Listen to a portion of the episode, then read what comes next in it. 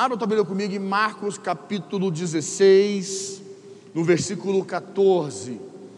Hoje eu quero encerrar minha ministração, que eu tenho feito a minha série de palavras. Foram 33 palavras que eu ministrei com vocês no domingo, falando sobre Jesus, todas elas falando sobre, a, a, a, sobre Jesus. E eu quero fechar com vocês hoje, certo?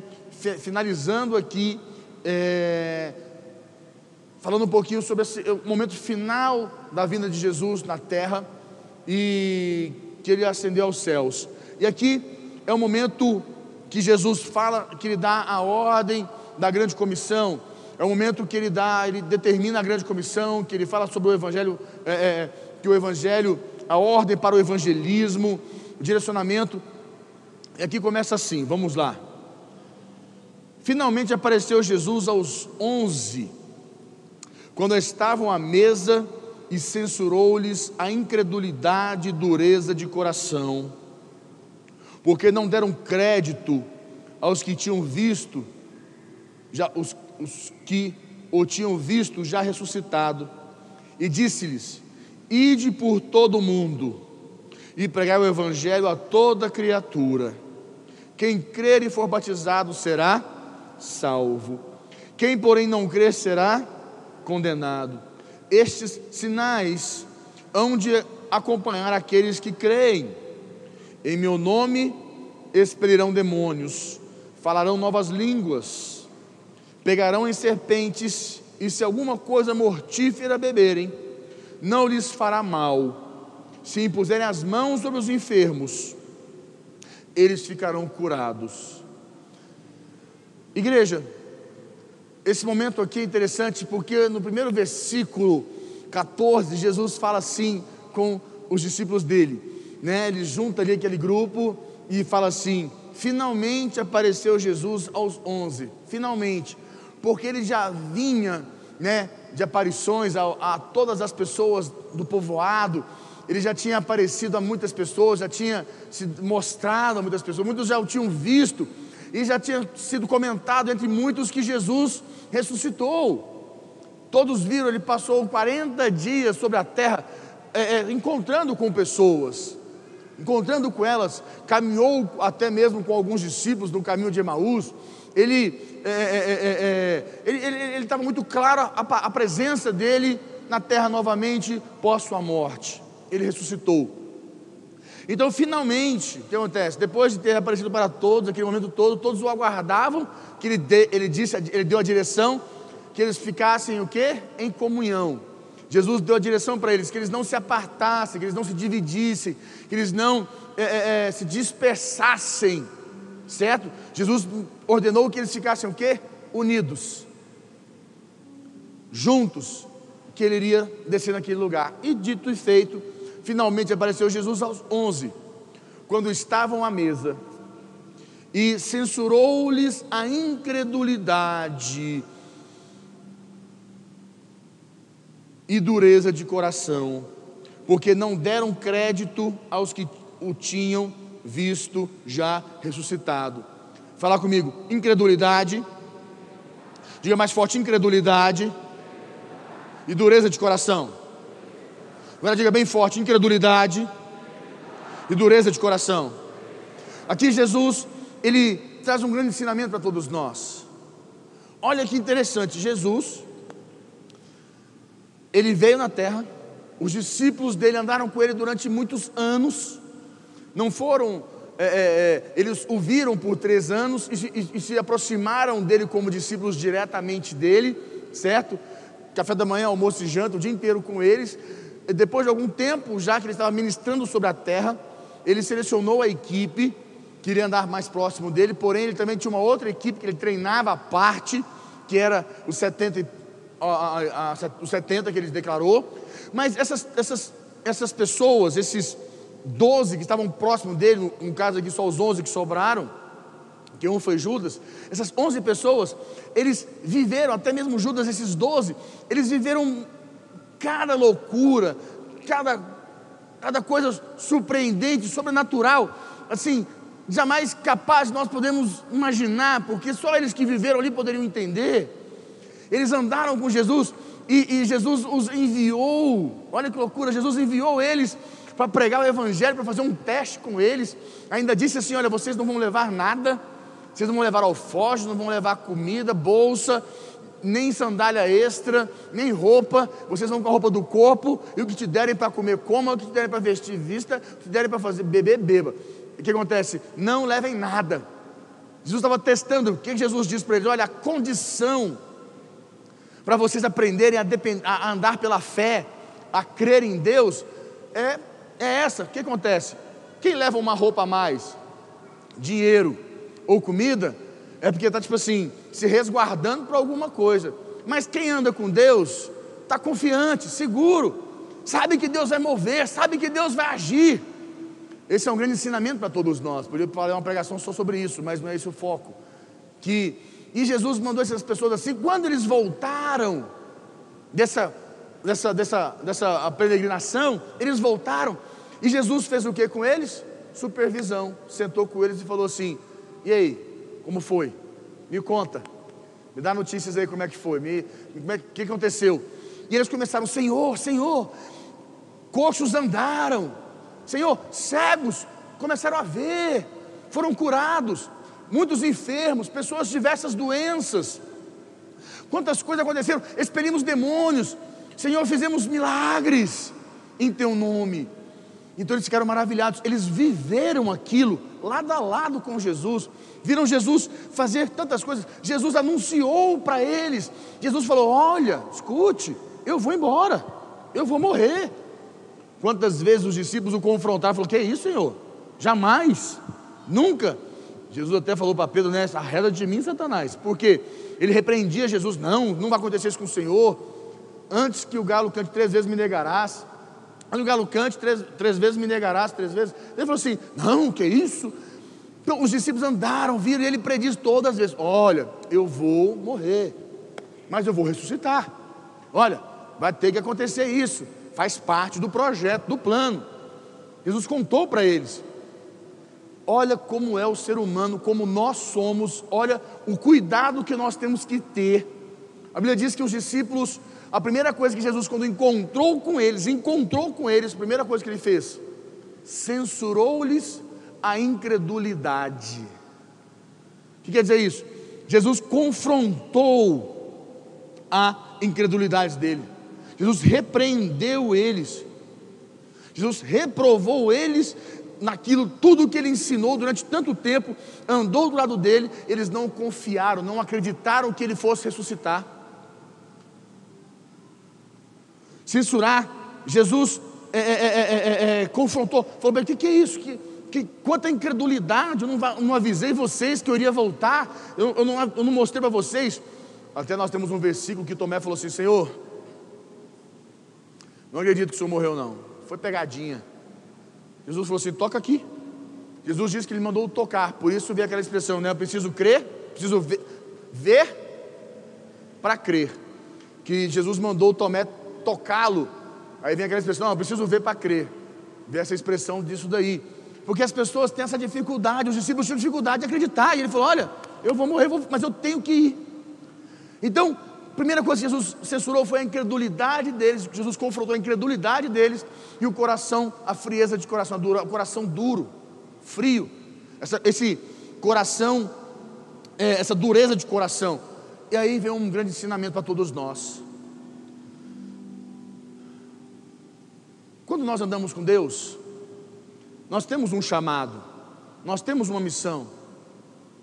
Jesus diz: ide, olha o que ele diz aqui, Ide e pregar o Evangelho a todo mundo. Mas a nossa incredulidade de, de acreditar no nosso chamado, que as pessoas pensam assim: não, eu não, eu não tenho um chamado é, é para pregar para os outros, eu, eu, eu, não tenho um chamado para poder ajudar outras pessoas, eu, não tenho um, acho que eu, não, nasci para isso, eu não tenho um chamado para poder falar do amor de Deus, falar do Evangelho, é, é, isso é pergunta para líder. Olha, escute uma coisa muito clara o, a, a, o, a igreja, a igreja é a igreja, as doutrinas da igreja são as coisas mais importantes e não se mudam. A igreja tem um movimento, a igreja tem um movimento de liderança. em células. Mas a igreja não é uma igreja em células. A Sara Nossa Terra não é uma igreja em células. A Sara Nossa Terra é uma igreja com células. Nós somos muito diferentes.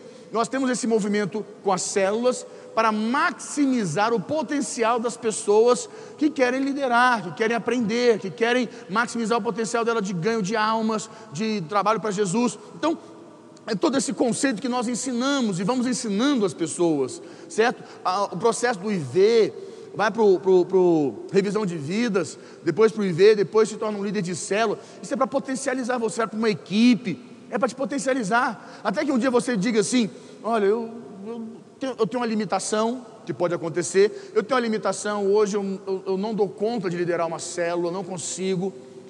Eu te entendo, te respeito e digo para você: isso não vai mudar nada em relação à sua pessoa com a igreja, porque a igreja é sua do mesmo jeito.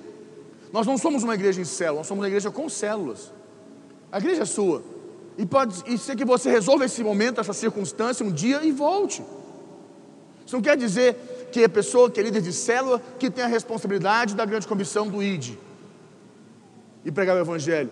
Todos nós, dentro das nossas condições, nós podemos pregar o Evangelho, nós temos essa responsabilidade de pregar o Evangelho do Senhor Jesus e aprender como fazer isso, que é o que nós ensinamos. Mas dentro desse contexto, por que, que Jesus censurou a incredulidade deles e a dureza de coração?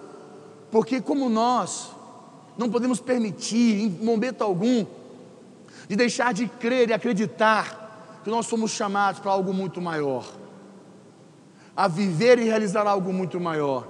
Não podemos ficar limitados a simplesmente acharmos que somos é, frequentadores de uma igreja. Nós somos o povo escolhido de Deus o povo chamado por Deus para fazer a diferença. Você foi chamado, você é o povo escolhido de Deus para fazer a diferença nessa terra. Você precisa acreditar nisso. Então, Jesus censurou a incredulidade deles, a dureza de coração. Aí vem no versículo 15, ele fala aqui assim: Olha só, disse-lhes: Ide por todo o mundo e pregai o evangelho a toda criatura. Ele falou: Ide por todo mundo e pregar o evangelho a toda criatura. Por que ele fala aqui, ide por todo mundo, todos os confins da terra, cada lugar, cada canto, ide por cada um deles, pregar o evangelho a toda criatura. Por que ele fala criatura? Você sabe? Todos nós, tudo que foi criado por Deus, tudo, todas as coisas que são criadas por Deus, são, são, são, são, são tudo que foi criado, nós no caso, somos criados por Deus, somos criatura de Deus.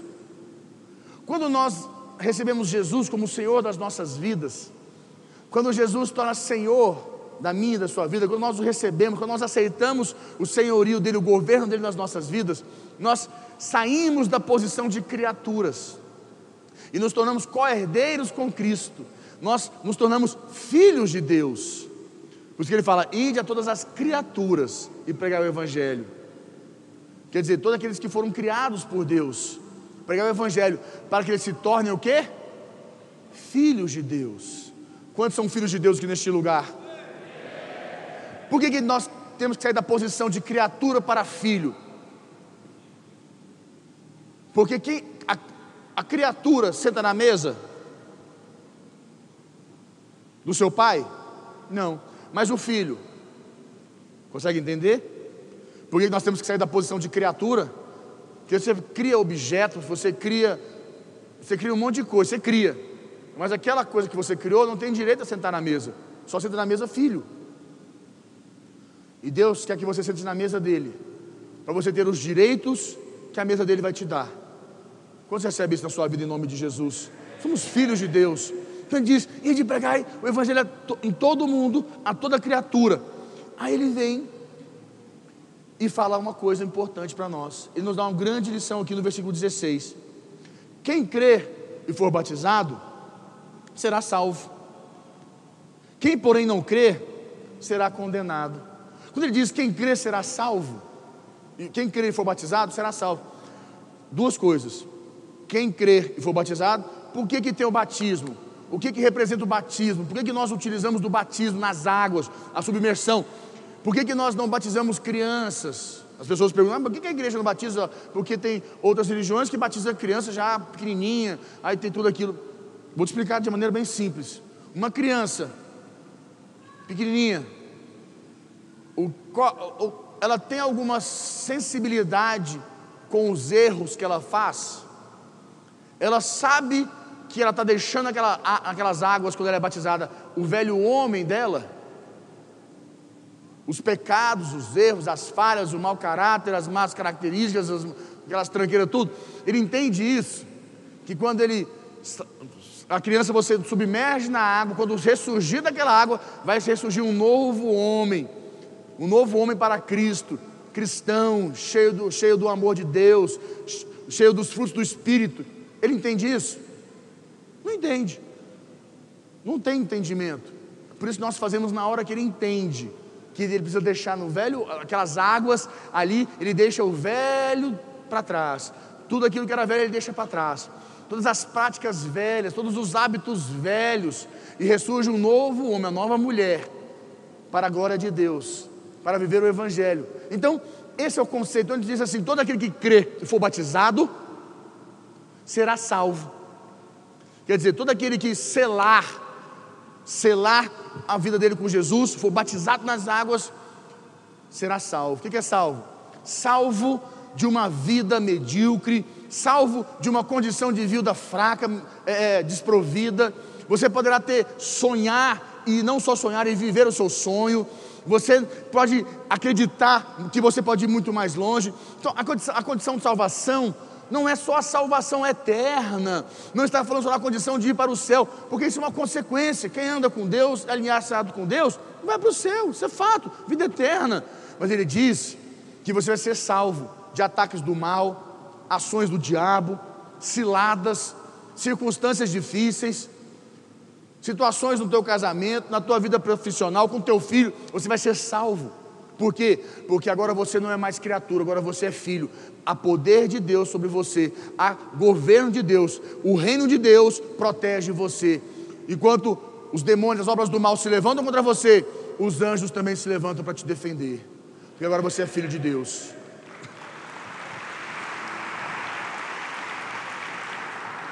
Então ele vem aqui, versículo 16, ele diz isso: quem crê e for batizado será salvo. Porém, quem não crer será o quê? Será o quê? Condenado. O que quer dizer isso? Julgado. É, é, terá punição. Ele. A maldade irá alcançar a sua vida. Está condenado. O mal vai sobre. Vai, o mal vai vencê-lo. Está condenado. Tipo assim, não tem o que fazer, não posso ajudar, não pode fazer nada por ele. Infelizmente está condenado. Já fez a escolha dele. Aí ele vem no 17. Ah, aqui para mim ele, ele fecha. Por que, que eu e você, independente, independente de quem você seja, independente da sua posição na sociedade, independente da sua classificação, no seu conteúdo é, é, é, é intelectual, independente do, do, que você vive ou deixa de viver, das suas, da sua agenda, do seu tempo, independente de, de nada, aqui ele mata. Aqui ele fala assim: por que, que você deve participar da grande comissão? Por que, que você deve é, é, praticar o ID? Por quê? Ele fala, 17: estes sinais, fala comigo, sinais. Estes sinais hão de acompanhar aqueles que creem. Quantos creem aqui no seu chamado em nome de Jesus? Creia no seu chamado. Acredite que você foi chamado para algo muito maior. Não permita que a incredulidade e a dureza de coração te, te deixem perder o que há de mais precioso de Deus para a sua vida. Aí ele fala assim: mesmo que você fale assim, mas eu não me sinto apto, eu não tenho condições. Meu irmão, não se preocupa não, porque tem algo muito poderoso sobre a sua vida que te capacita, que chama poder do Espírito Santo. Se o Espírito Santo está sobre ti, fique em paz, ele vai te capacitar e fazer muito mais do que você imagina. Olha aqui, ele fala: estes sinais, fala comigo, sinais, hão de acompanhar aqueles que creem. Aí ele diz: em meu nome, em meu nome expelirão demônios que quer dizer com isso? em meu nome expelirão demônios. Aí você fala, nossa, vou mandar embora, sai em nome de Jesus, sai em nome de Jesus. Nossa, quando o demônio manifestar, vou mandar, sai em nome de... É muito mais do que isso. Muito mais. O que, que, o que, que são demônios? É uma força maligna, são obras do mal, são. É, é, é, é são entidades que operam para destruir o homem, para, para a do homem. São entidades. E essas entidades elas trabalham em diversas, diversos âmbitos, em diversas circunstâncias. Como é que eu falo você? Em níveis, eles são muito bem articulados, eles atuam para poder tentar trazer desgraça na sua vida. Às vezes não querem fazer isso no seu casamento, querem fazer isso nos seus relacionamentos entre pessoas que você convive, querem fazer isso entre você com seu filho. São entidades que trabalham no seu ouvidinho, vai lá no, seu, no ouvidinho do seu filho e fala um monte de coisa, põe, planta, planta mentiras no ouvido dele, ele começa a acreditar que você não ama ele, que você não gosta dele. São entidades, vão trabalhando. São obras malignas. Você começa a desconfiar, por que, que meu filho está tão arisco comigo? Por que, que ele está tão difícil comigo? Que tem uma entidade, às vezes, falando no ouvido dele. Tem uma obra maligna trabalhando, às vezes lá no seu trabalho, ou, ou, ou na sua empresa, certo? Ou na, na, numa, sentença, numa causa da justiça que você está esperando acontecer alguma coisa, tem um demônio sentado nela. Tem lá, está lá sentado. Expelir demônios. Você terá autoridade. É um sinal. A tua voz. Quando você chegar na sua casa, você unge a sua casa, você ora, levanta a tua mão e fala assim: repreendo todo demônio que atua na minha casa, na vida do meu filho, lá no meu trabalho, na relação, no meu carro, nas circunstâncias, na minha conta financeira. Eu repreendo esses demônios que atuam. São demônios que atuam para roubar você. Mas quem participa da grande comissão, quem acredita em Jesus, que é o que ele está dizendo, você acredita na, que você faz parte de uma grande comissão de pregar o Evangelho. Você vai, ser, vai ter um sinal te acompanhando que você está vivendo o Evangelho. Sabe o que é? Você terá autoridade sobre os demônios, as obras malignas, você vai frustrar elas, você vai anular elas. Aonde você passar, você anula, porque o poder de Deus está sobre você.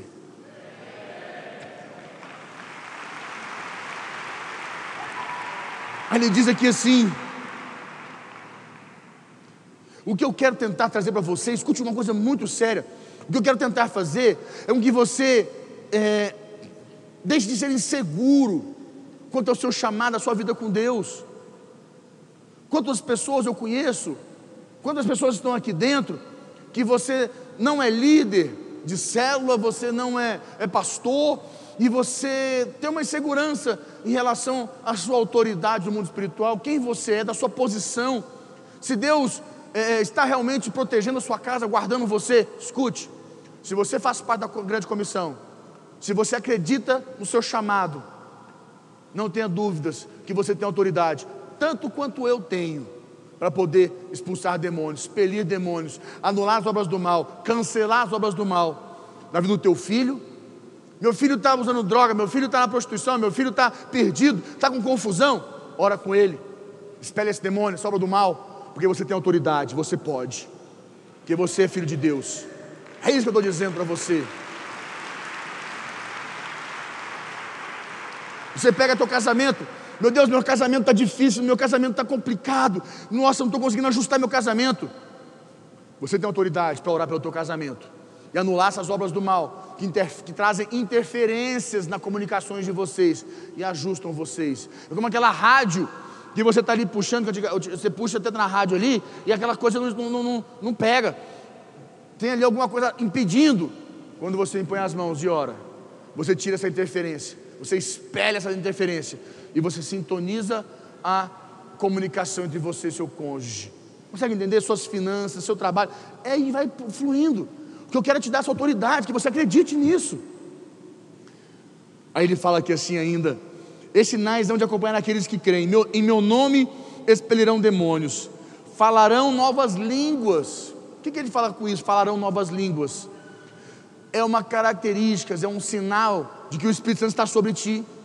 Aí você vai falar para mim assim: Meu Deus, eu nunca orei em línguas. Eu não oro em línguas, então o Espírito Santo não está comigo. Quando você lança uma semente na terra, uma semente, o que você precisa ficar fazendo? Aguar a semente. Se você não aguar a semente, o que vai acontecer com aquela semente? Já vai germinar? esquece. Vai ficar lá. Você tem que germinar a semente. Você tem que aguar a semente, adubar a semente. Vai e você precisa investir na semente. Você precisa se dedicar para aquela semente. Então, o Espírito Santo está dentro de você. Se você ainda não fala em línguas, não ora em línguas, você tem, se sente travado, é uma questão de você investir. Começar a buscar mais a Deus no seu quarto, no seu trabalho, no altar. Começar a buscar uma, uma relação mais íntima com Ele. Eu fiz minha revisão de vidas na época. E uma das evidências do Espírito Santo é o falar em línguas. Eu me lembro que eu estava no, lá, lá, naquele momento que o pessoal ministrou o Espírito Santo e eu não orei em línguas. Todo mundo que estava ali, todas as pessoas que estavam comigo no meu revisão, era mais ou menos umas 50, 60 pessoas no meu revisão, todos oraram em línguas. Todos, todos, todos oraram em línguas, caíram no chão e aquele peteco todo, que o Espírito Santo veio e baixou ali, foi uma coisa incrível. Eu fui o único que não orei em línguas. Não orei. O que eu posso fazer? Não orei, não, dei, não foi, não, não fluiu, sabe? Aí eu fiquei frustrado, nossa, fiquei numa crise louca, passei, nossa, e, e na semana seguinte não aconteceu, na outra semana, e na outra, e na outra, e na outra, e, e eu falei, meu Deus, não vai, ele não flui. Mas eu tinha uma sede, um, uma sede de Deus, mas uma sede intensa da presença de Deus. Eu orava todos os dias, eu buscava Deus, eu ia pautar, e como faço hoje, eu tenho uma sede de Deus. Eu falei, Deus, eu vou orar em línguas. Vai acontecer, na hora certa o Senhor vai, a coisa vai fluir. Porque eu nunca vivi no meu, na, minha, na, minha, na minha vida cristã, eu tenho 17 anos com Deus, que eu me converti. Em 17 anos eu nunca vi nada, nunca vi anjo, eu nunca vi trem diferente, eu nunca vi umas loucuras, nunca vi. Eu nunca aconteceu comigo algo assim que, nossa, não, você não tem noção, eu já, já fiz isso, que já aconteceu aquilo, que eu já vi aquilo outro. Nunca. O que acontece é que eu acredito. Eu tenho certeza. Entre escolher não acreditar, eu escolho acreditar. Só isso. Agora, eu pago o preço em acreditar, porque não adianta só escolher, tem que pagar o preço. A gente acredita, mas a gente não quer pagar o preço em acreditar. Porque tem horas que a gente vai ser testado, que é o que o diabo faz. Por isso que Deus não, não, não desfaz o diabo logo. Você poderia falar, por que, que Deus não anu, anu, aniquila logo o diabo? Porque ele precisa do diabo para testar a sua fé, se você realmente acredita ou não. Porque se você acredita, qual é o seu medo com o diabo? Se você é crente, que medo é esse que você tem do diabo? Se você é homem de Deus, mulher de Deus, cristão, por que você está com medo do diabo? Só tem medo quem deve. Entende? Então não tem que ter medo. Então por que eu tenho que, Deus tem que destruir ele, acabar com ele, aniquilar ele? Para minha vida ficar mais fácil? Eu não quero uma vida mais fácil. É bom tê-lo, porque ele me desafia a cada dia ser melhor, ser mais crente, ser mais homem de Deus e crescer, florescer e falar: diabo, eu te venci, eu te venci, eu consegui vencer. Consegue entender isso? Eu, então, é um prazer meu, é isso que Deus nos dá. Então, quando você entra nesse contexto que eu estou dizendo todo para você aqui, comece a entender que naquele dia lá, eu não orei, mas eu investi. Alguns tempo depois, eu orei línguas, eu orei bastante. Até hoje, não para não. Então, acredite, daqui a pouco vai acontecer. Agora, sua, sua sementinha, você vai ver que vai fluir. Aí ele fala aqui assim ainda, olha, ele fala aqui, é, em meu nome expelirão demônios, falarão novas línguas, Olha essa aqui. Pegarão em serpentes. Quem vai pegar serpente aqui? Quem vai pegar serpente aqui? Por que você não está levantando a mão, gente? Qual que é o medo?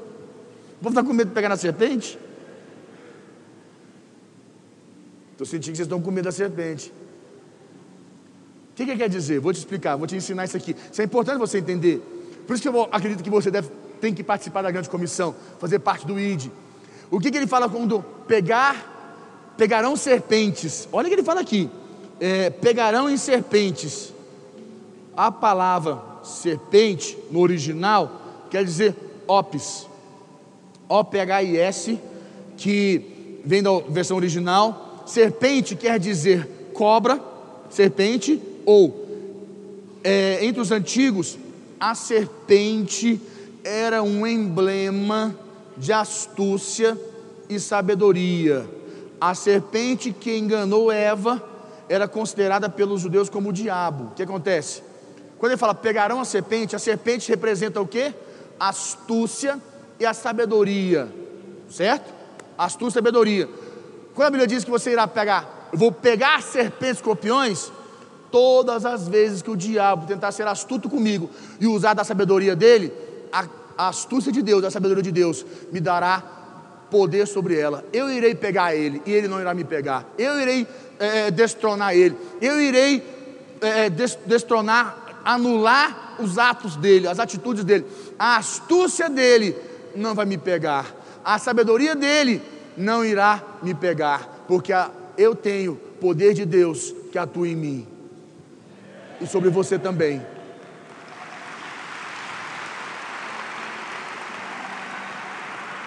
Entende isso? Há poder de Deus sobre ti. Você vai pegar na serpente, o diabo vai se levantar com a astúcia dele, com a malandragem dele, vai vir as obras do mal, vai vir a sabedoria do diabo. Você vai falar: Ô oh, Senhor, obrigado, Deus. A sabedoria de Deus, que é superior a tudo, vai te capacitar a desatar as obras do diabo. Amém, igreja? Quantos, irá, quantos irão pegar a serpente aqui? Ah, agora você quer, né? Sem vergonha. Aí ele fala para a gente fechar, ele fala aqui assim: pegarão em serpentes, quer dizer, todas as astúcias e sabedorias do diabo, e se alguma coisa mortífera beberem, não lhes fará? Não lhes fará? Mal. Se alguma coisa mortífera beberem, não lhes fará mal. O que quer dizer a palavra mortífera? Se, é, é se alguma coisa mortífera beberem, não lhes fará mal. Quando ele fala esse contexto, o que, que ele quer dizer para mim e para você? No nosso dia a dia, no nosso caminhar, o que, que o diabo tenta fazer com a gente? O que, que, as pessoas, o que, que o diabo faz? Usa pessoas. Infelizmente, ele usa pessoas, ele são pessoas que, que, ah, que precisam ainda. Interessante que ele, ele usa tanto o ímpio quanto o cristão. Acredita nisso? O diabo usa tanto o ímpio quanto o cristão. Porque tem aqueles cristãos que o caráterzinho dele ainda não ajustou. Ele desceu as águas, mas ele, quando subiu, subiu a mesma pessoa, não subiu a nova pessoa. Infelizmente. São pessoas que precisam ajustar a sua vida. Então o diabo às vezes usa ela com a inveja, com os ciúmes, com a maldade, com a insegurança dela. Pessoas que não se resolveram ainda. Como também usa o ímpio que é algo fácil. Mas o que ele está dizendo aqui para mim você? Quando eles forem usados, a língua maldita, a maldade que quer atuar na nossa alma, que a palavra beber quer dizer pôr para dentro. Quando as pessoas, já viu quando as pessoas chegam e soltam aquela língua felina, falam um monte de coisa mal, vai e sobra sobre você, já viu isso? Lança sobre você um monte de coisa ruim, lança sobre a tua vida, e às vezes a gente bebe aquilo, né? Vai o que? Vai na nossa alma, nossos pensamentos, tudo que ela está falando, vai no nosso, nas nossas emoções, vai nas nossas vontades, e aquilo mexe com a gente, porque a gente bebe aquilo que a pessoa está faz, fazendo e falando, a gente bebe aquilo, mas nenhum mal irá nos acontecer. Sabe o que acontece? Aquilo não irá adoecer nossa vida, nós não iremos ficar doentes com aquilo, aquilo não terá poder de corroer a nossa vida, nós iremos beber aquilo e nada irá nos acontecer. Nós teremos estrutura suficiente, emocional, estrutura interior, para não ficarmos feridos, não ficarmos amargurados e muito mente, como se diz, enfermos. Nós vamos estar sendo curados e sarados pelo Espírito Santo. Vamos estar sempre firmes. Por isso nós falamos no momento do altar. Você vem aqui e limpa teu coração. Então essas maldades, essas, vai beber esse fel, vai beber essas coisas ruins, mas nada vai te acontecer e mais, você ainda vai crescer mais e mais, e cresce, e cresce, e cresce. Como você pode dizer um amém bem forte?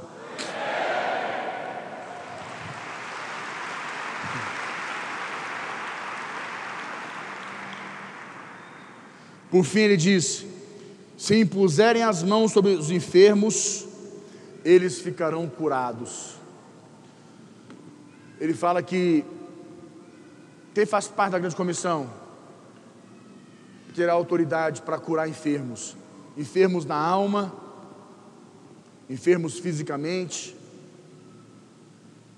Eu quero que você entenda que há uma unção de Deus sobre você.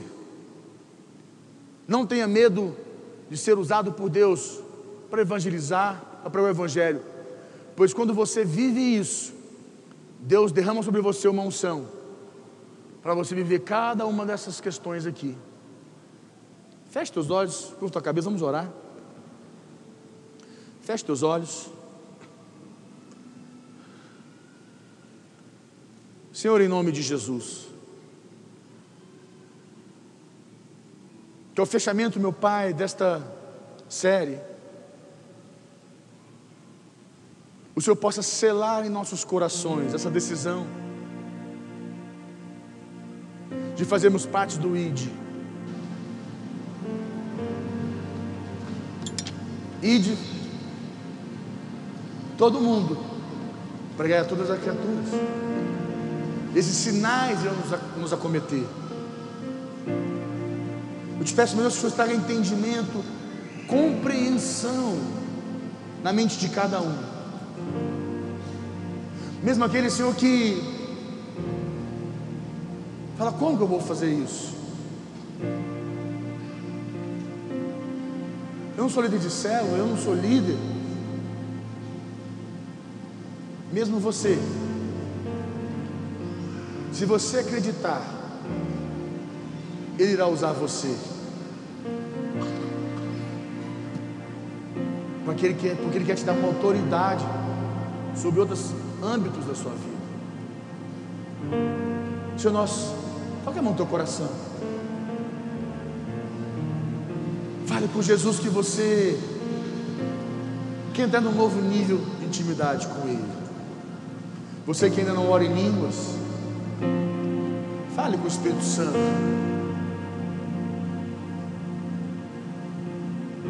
Fala para Ele que você quer viver essa experiência.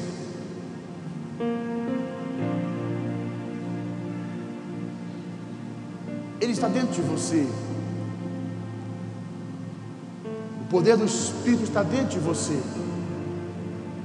Você só precisa regar essa semente, deixar ele florescer no teu interior. Senhor, nós te louvamos, Pai. Nós te louvamos, Senhor. Que o novo tempo venha sobre nós. Que possamos viver cada uma dessas Características da tua, da tua palavra, Senhor. Cada um desses sinais possam nos acompanhar. Vamos expelir demônios. Vamos falar em novas línguas. Pai, vamos pegar serpentes. Se alguma coisa mortífera bebermos, meu Deus, não nos fará mal. E se pusermos as mãos sobre os enfermos, iremos curá-los. Curá